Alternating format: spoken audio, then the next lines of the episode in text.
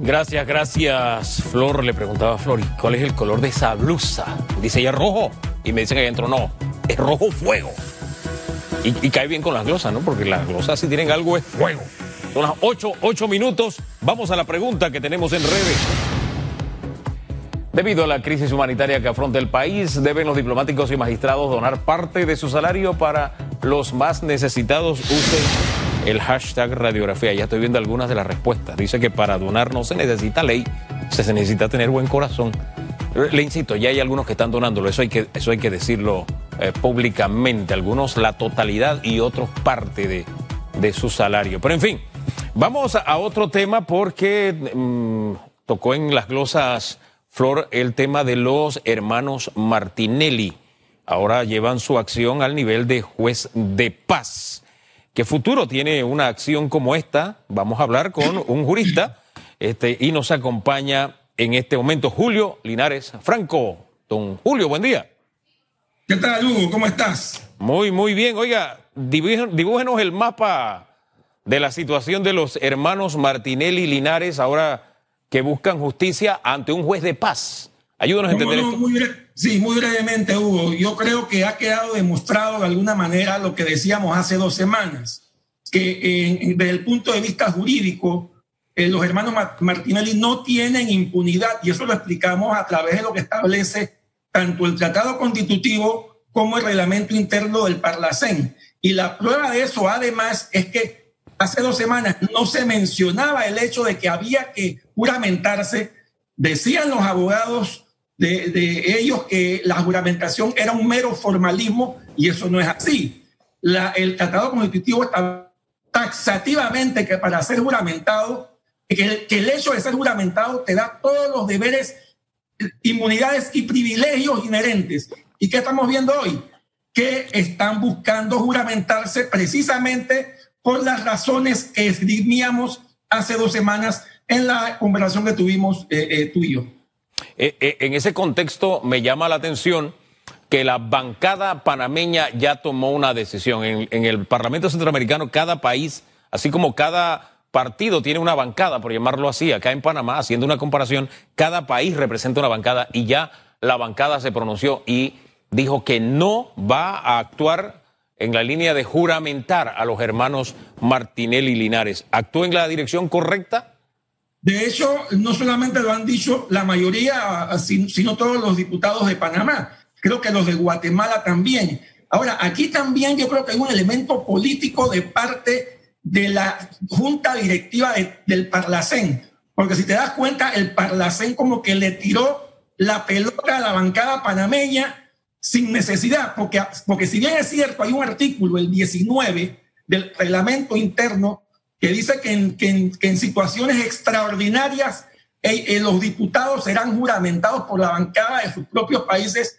Yo, yo, yo no creo que esta sea una eh, situación tan extraordinaria como que no la pudiera asumir la propia junta directiva del Parlacén. Yo creo que la junta directiva del Parlacén ha debido o debe juramentar y si no lo puede y si no lo puede hacer entonces decirlo, pero se ha mantenido callada y lo, y lo que ha hecho es tirarle esa pelota a la, a la bancada panameña y lo que ha hecho la bancada panameña de, y, y, y tal vez igualmente desde el punto de vista no tanto jurídico, sino también político, nosotros no vamos a hacer eso por las circunstancias. Además que se suena un poco negativo el hecho de que posterior a una detención, posterior a una detención, cuando en el acto de la detención no había inmunidad, como precisamente lo explicamos, no se ve muy elegante que ya estando detenidos pretendan hacerse una juramentación. Eh, también hay que decir que hay diputados que se quedaron en la otra orilla. Eh, está creo que la diputada Burillo, Creo que el diputado Outen, que es el principal de, también de uno de los señores Martinelli Linares, y me llama la atención también que el diputado Raúl Pineda, que dice que si él fuera diputado del Parlacén, lo juramentaría a, los señores Martinelli Linares porque ellos fueran, fueron legítimamente electos. Este argumento, ¿qué opinión le merece? Ok, yo eh, sobre el argumento de cada una de esas personas no, no voy a entrar porque es su, es su opinión y creo que eso hay que respetarlo. Sin embargo, sí quiero señalar un, tema. yo no creo que los diputados del Parlacén panameño son electoralmente eh, eh, eh, elegidos. Muy por el contrario, ellos no, a ellos no los escoge la voluntad popular. Y ahí hay un tema jurídico que hay que, que, hay que arreglar. Ellos son elegidos en base a una lista, establece de manera totalmente discrecional cada partido político y en base a un porcentaje, los, los 20 primeros pasan a ser diputados del Parlacén. O sea que en, mi concepto, la, elección de diputados del Parlacén en Panamá no es democrática para nada, porque ellos no son electos por el voto popular. Ellos son electos porque está una lista de, de los 20 primeros establecida por cada partido político a su propia discreción y sencillamente los que tienen la suerte de tener padrinos en cada partido político, esos 20 primeros son los que, son los que salen elegidos al, al Parlacén. En conclusión, en mi concepto, la, elección panameña de diputados al Parlacén no es democrática. Eh, don Julio, eh, en ese aspecto, si la memoria no me es infiel, usted es abogado y conoce esta materia, y le pido que me dé luces, si no me es infiel, el tratado constitutivo dice que los diputados al Parlacén deben ser elegidos de la misma forma que se eligen los diputados en cada país. Y tal como usted me acaba de refrescar la memoria, eso no pasa en Panamá. En conclusión, en conclusión, estamos violando el, el tratado constitutivo del Parlacén con ese tipo de elección, tan sencillo como eso. Ah, porque lo dices, porque lo dice, porque lo dice exactamente así, si la memoria no me es infiel, ¿no? Eh, tienes, toda la razón, eh, así lo dice el tratado constitutivo, ellos deben ser elegidos de la misma manera que se eligen los diputados nacionales y eso no está sucediendo, eso no es así. Ahora, nunca los hemos elegido directamente, así que dice que la práctica se hace ley. ¿Eso es válido para este tipo de, elección? No, no, no. La, la, práctica se hace ley cuando la ley no es clara o la ley no existe. En este, en este caso, la legislación panameña está violando un tratado constitutivo del Parlacén que también es parte de la legislación panameña y, es protegido por el, artículo 4 de la Constitución que establece que, que el Estado panameño acatará las normas de derecho internacional. Así que eh, lo que sucede aquí es que la, la legislación electoral panameña está violando un tratado internacional. Porque se deben elegir por voto directo y universal. Directo, popular y directo. Esa debería ser la forma como los diputados, 20 diputados del Parlacén deben ser electos. Debe hacerse una elección donde haya múltiples candidatos, no sé cuántos, ya eso será dependiendo de nuestra cantidad de habitantes, como, como es el resto de, la, de las elecciones. Y, y, en base a eso, elegir esos 20. Pero, insisto, y esto hay que tenerlo muy en cuenta, la elección de diputados al Parlacén en la República de Panamá no es democrática y va en contra de lo que señala el Tratado Constitutivo del Parlacén. Oiga, ¿cómo, cómo se explica? Um, la pregunta se la voy a hacer de manera inocente. ¿Por qué los políticos panameños, y aquí también hay que poner las autoridades panameñas, han decidido que los miembros del Parlacén sean elegidos así, con, con una lista, y no como lo dice el propio tratado constitutivo? Me imagino por, una, por un tema de mera conveniencia. Acuérdate, el, el, la, la, génesis del, del Parlacén yo creo que fue positiva. Fue un tema de unidad, de unificación, de entendimiento, de posibles eh, eh, cuestiones, eh, un tema, un tema político interno, económico, social. O sea, yo creo que la génesis del Parlacén fue positiva, pero a medida que transcurrió el tiempo se fue deformando al punto de que alguien dijo una vez que son una cueva de ladrones.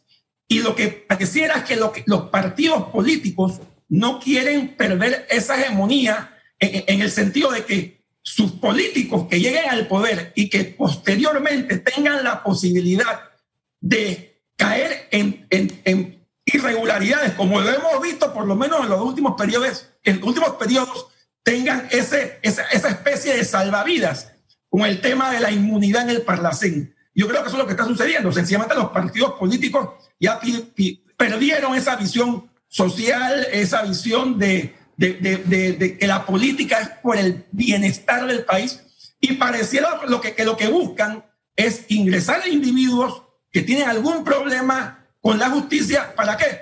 Para entonces arroparse con un manto de inmunidad. Ahora bien, eh, nosotros hemos intentado salir del Parlacén, lo hizo Costa Rica, ya Costa Rica no forma parte del Parlamento Centroamericano. Y haciendo memoria lo hizo el señor Martinelli a propósito, cumpliendo una promesa electoral, eh, decisión que fue echada por tierra por nuestra Corte. Ya ha llegado el momento de reevaluar esa... Ha, llegado el... Disculpe.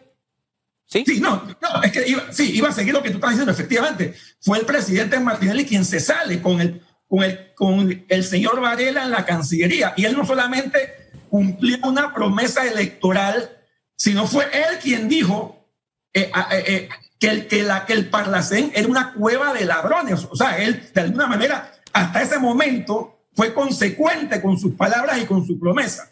Lo que pasó después ya todo el mundo lo sabe, pero, pero es cierto. Y, y tú has dado un buen punto, porque es verdad, hubo lo que creo que hubo después, y tendría que buscar el fallo porque no recuerdo el el fallo, pero sí, contra esa decisión de salir del Parlacén hubo una demanda de inconstitucionalidad, creo, y la demanda fue fallada a favor y Panamá reingresó al Parlacén. Eh, no te puedo dar detalles porque, como te digo, no recuerdo el fondo, pero sería interesante ver ese fallo, a ver cuál fue el, por qué fue el, el, el curso de la demanda, para entonces ver si de alguna, en alguna manera a futuro, cambiando los argumentos, se podría hacer algo parecido, pero ya desde el punto de vista jurídico que sea eh, beneficioso en el sentido de podernos salir del Parlacén, porque lamentablemente los resultados que hemos visto en los últimos años con el Parlacén ha sido, ha sido esto, defensa, escondite y, y, todas estas clases de argucias que nos tienen hoy en este, en este, en este tema tan dramático. ¿no? Eh, a, a, ese punto iba, sabiendo que ya hay un fallo de la Corte, ¿Es posible presentar otra acción para que nos salgamos del Parlacén? ¿O la decisión sería, no, ya eso es cosa jugada, ya decidimos, no nos salimos? Sí, es que habría que ver el fallo porque también habría que ver cuáles fueron las motivaciones, cuáles fueron las pretensiones. Porque si, la, si, se, si, se, si se pide otra, otra demanda con pretensiones y argumentos distintos y distintos y yo creo que podría avanzar perfectamente, pero te digo, no, no quisiera entrar en el fallo porque no lo conozco, pero si, si una nueva demanda tiene nuevas pretensiones y nuevos argumentos, yo creo que podría avanzar. Obviamente, si, si los argumentos van a ser los mismos, sí. Eh, eh, es lo que tú dices, eso fue cosa juzgada, eh, y si bien es cierto que Panamá no sigue la, la, la norma del precedente judicial, eso no existe en Panamá, ese sí, la Corte debe ser, debe ser respetuosa de su propio fallo. Claro. Ahora bien, eh, ¿nos conviene seguir en el Parlamento Centroamericano? ¿Nos trae algún beneficio? ¿O, debemos repensar esa posibilidad? Si tú me, preguntas a mí, lo, poco o mucho que yo conozco del Parlacén, pareciera que los resultados son nulos.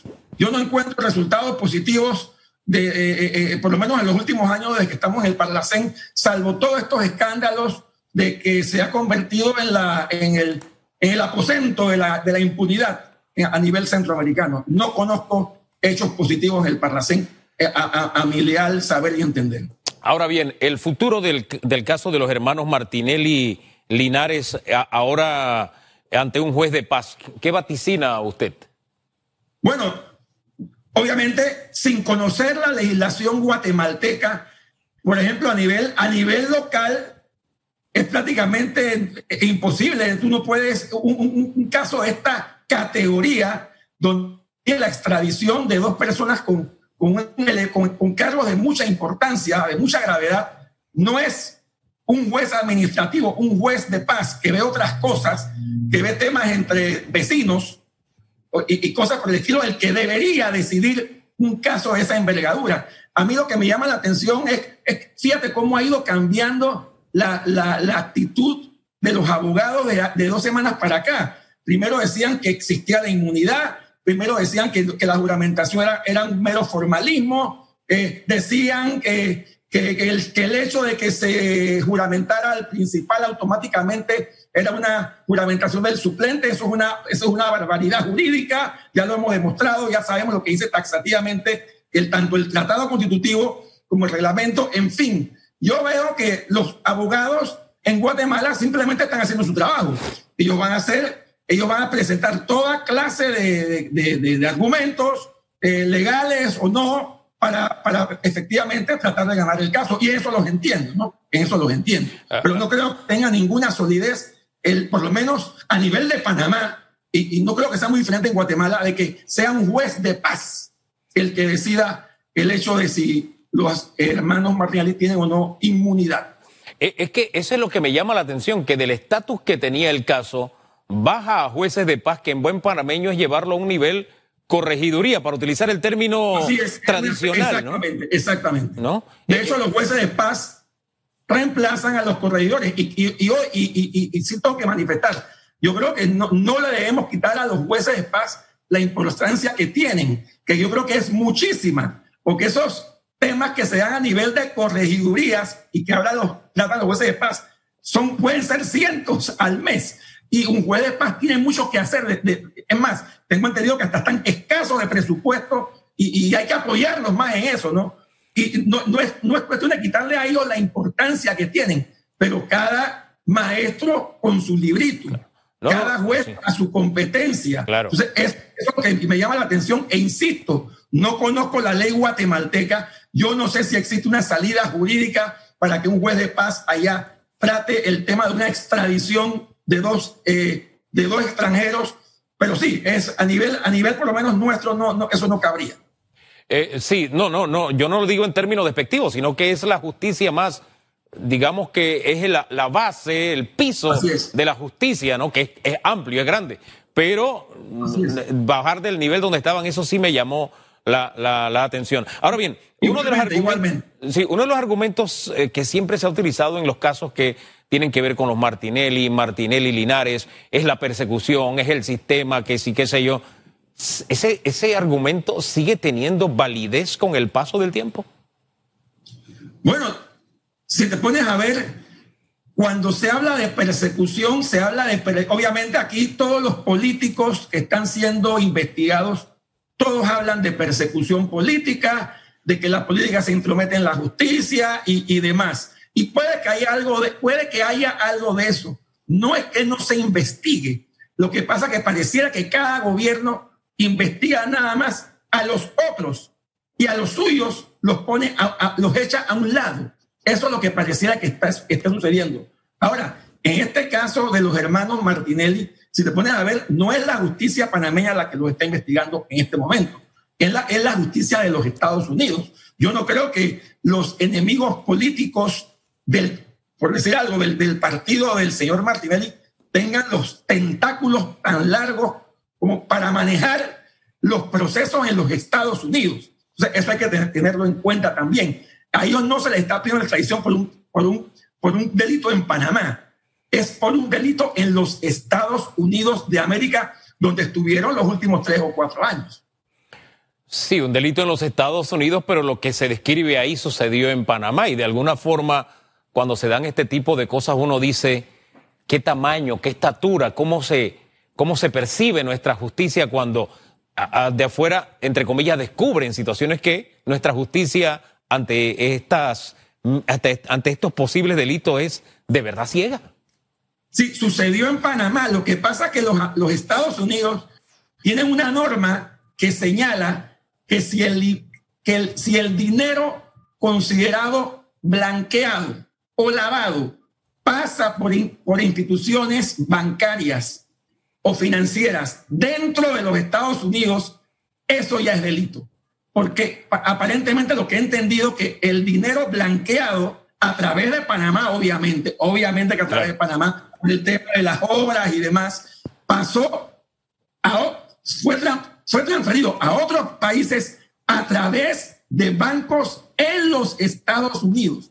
Y ese es un delito para ellos gravísimo. No es grave, es gravísimo. Entonces, desde el punto de vista de la jurisdicción, puede que ellos tengan razón y digan en un momento dado, espérate, esto también pasó en mi territorio, porque ese dinero blanqueado pasó por bancos dentro de mi jurisdicción. Así que ahí hay un tema ya legal dentro de los Estados Unidos que, mal que bien existe, nos guste o no. Eh, don Julio, gracias por conversar con Panamá esta mañana y darnos luces sobre, sobre este tema. Que tenga muy buen día. Igualmente, Hugo. Hasta luego. Gracias. Julio Linares Franco, él es jurista, poniendo un poco en perspectiva, tratando de entender esta situación de los hermanos Martinelli Linares. Y de verdad quedan muchos, muchos temas que a los que uno le da, le sigue dando vuelta, ¿no? Porque, mire, se me quedó en el tintero preguntarle, ¿no? Porque él, él, señalaba que los gobiernos nos transmiten que investigan a los anteriores, no se investigan a sí mismos. Y este fin de semana el presidente decía que nosotros debemos aportar las pruebas, pedir ayuda, colaboración. Si esa es la línea correcta o son las autoridades las que tienen que investigar. O sea, yo denuncio y ahí tiene que haber una autoridad que investigue y aporte las pruebas de un posible delito. No sé, ahí me quedo, me quedo con esa duda, se la debí haber preguntado, mire.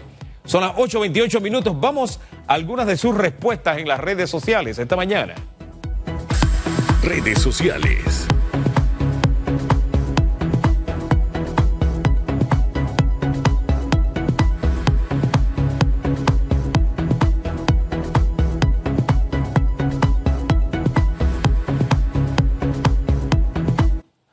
Deben los diputados, magistrados donar su salario? Ah, he aquí algunas de sus respuestas. Dice, es difícil dar una opinión cuando hablamos de donar. Sea quien sea que tenga los medios y o posibilidades de poder ayudar, debe por ética y moral ayudar a los más necesitados. No debe requerir de una ley.